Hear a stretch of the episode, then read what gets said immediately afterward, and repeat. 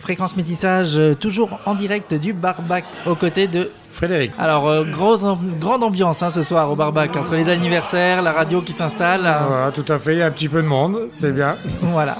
Vous êtes gérant depuis combien de temps? Alors, ça fait six ans et demi, on a repris avec ma compagne en juin 2016. Pourquoi vous avez eu envie de venir vous installer ici en bord de Moselle, par exemple Alors moi, je suis natif du village, je suis natif de Cattenham. Euh, je suis pas issu de la restauration de base et euh, j'ai été entraîné par mon frère qui a un restaurant à Terville. Voilà, j'ai appris le métier avec lui. On a créé un établissement ensemble euh, à l'étranger. Euh, on, a, on a arrêté avec ma compagne parce qu'elle avait des obligations au niveau de ce travail. Et euh, je lui avais dit que le jour où je reprendrai un établissement, ce serait dans le village à Cattenham et au bord de la Moselle. Et c'était ce- cet établissement et pas un autre. Ah bah voilà. Voilà, parce que je le connaissais depuis tout petit. Euh, la particularité ici de Cattenham, c'est que c'est quand même un village qui est euh, très très proche de la frontière aussi luxembourgeoise. Euh, J'imagine que vous avez une clientèle ici un peu européenne? Oui, on a beaucoup d'Allemands, de Luxembourgeois, de Belges, beaucoup. Il y a de plus en plus de camping-cars qui se promènent dans le coin.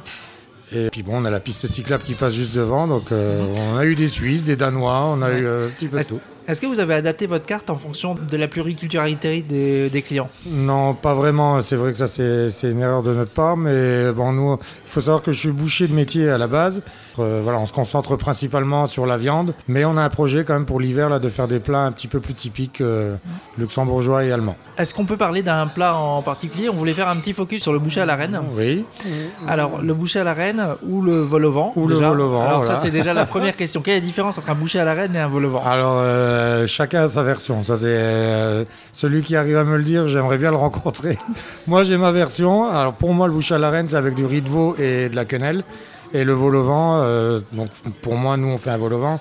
On met uniquement de la poule. Voilà, parce Voilà. que la poule vole au vent. Alors que Exactement. voilà. voilà. Alors, j'ai essayé de retrouver sur Internet une histoire. Il y avait une histoire avec la reine, etc. Bon, je m'en rappelle plus vraiment, mais quand on demande à des cuisiniers, chacun a une version différente. Donc, euh, Ok. compliqué à savoir.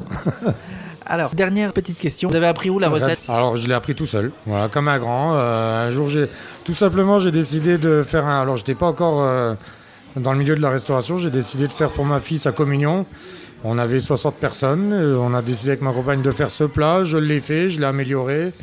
Et les gens ont aimé, donc euh, du coup j'ai gardé cette recette euh, pour mon établissement. Si vous voulez venir déguster le vol au vent qui a fait l'unanimité au niveau de notre table, eh ben, n'hésitez pas à venir vers le Barbac. hein. C'est 1 rue du Bac à Cattenom. Vous y serez euh, bien accueillis et le- la vue est sympa.